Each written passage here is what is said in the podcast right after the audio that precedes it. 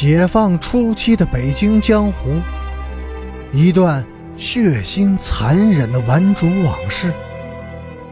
欢迎收听《北京教父》第一百三十集。阮平金每次到食堂打饭时，那个人都会从灶间探出那张布满斑痘的脸来，痴迷的死盯着他看。那目光中饱含着枝叶四溅的淫意，表露出恨不能把他当众生吞活剐的疯狂。这常常使他感到毛骨悚然，不寒而栗。他竭力的想躲避。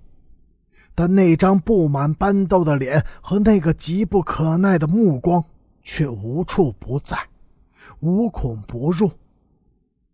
即使躲在自己的家里，阮平金也毫无安全感。那个人就像一只热火攻心的猴子，焦急而又顽强的在他的家楼下打转。几乎每次打开窗时，都能看见那双肆无忌惮的痴迷的眼睛。阮平金害怕，却无人可诉。一天晚上，在大院的操场上看露天电影，阮平金隐约的感到有人在身后轻轻的碰撞自己，同时伴随着粗壮的喘息声。一股腥热的男人口气喷吐到自己的脖颈上，他惊恐地回过身去，差点碰到那张布满斑痘的脸。他慌急地闪身躲避，但是来不及了，喷射而来的液体溅到了他的手上。当天夜里，他发了高烧，三天三夜昏迷不醒。在迷乱中，他拼命喊着自己哥哥的名字，要哥哥快点来救他。在狂喊中，他发着狠的抓挠自己的左手的手背，另一只手被挖得鲜血淋漓，几无完肤。三天三夜，阮晋生一直守在阮平金的床前，喂水，喂药。用湿毛巾给他擦体降温。当阮平金惊觉抽搐时，他狠狠地扇他的脸，抱着他拼命地摇，哭着喊醒他。妈妈的一个同事曾经偷偷来看过他们一次，给了他们一点钱。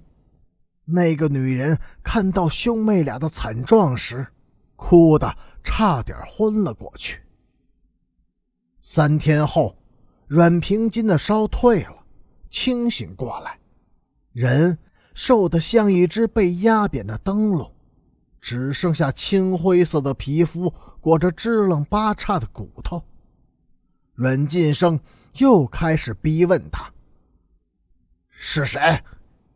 他对你干了什么？”阮平金无力的闭上眼，什么也不肯说。阮晋生厌恶地离开了妹妹的病床。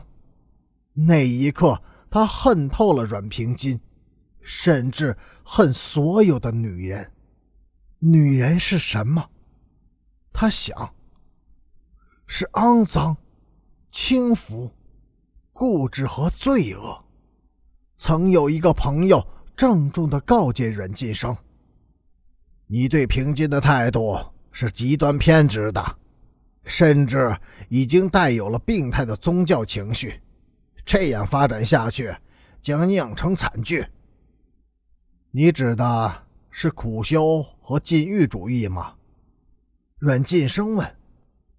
不，是处女膜崇拜。这是中世纪等级社会中流行的贵族病，或者说是由于等级观念所形成的一种性恐惧心理。他在本质上是自我剃度、恶性自缢后产生的性疯狂。阮晋生冷笑：“哈哈，请教病因，我为什么会患这种病？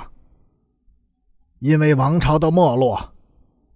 朋友高深莫测地说。朋友劝阮晋生积极与女孩子交往、谈恋爱，或者干脆不那么严肃的和哪个女人睡一觉。是堕落，但他毕竟胜过性压抑一千倍。前者是社会道德的脱轨，而后者却是在抑制人性、扭曲灵魂。女人，哼，太脏。阮晋生鄙夷地说。但是朋友们还是给他介绍了一个女朋友，那是西郊各大院中最漂亮、最无拘束的一个女孩，她的名字。叫做傅芳。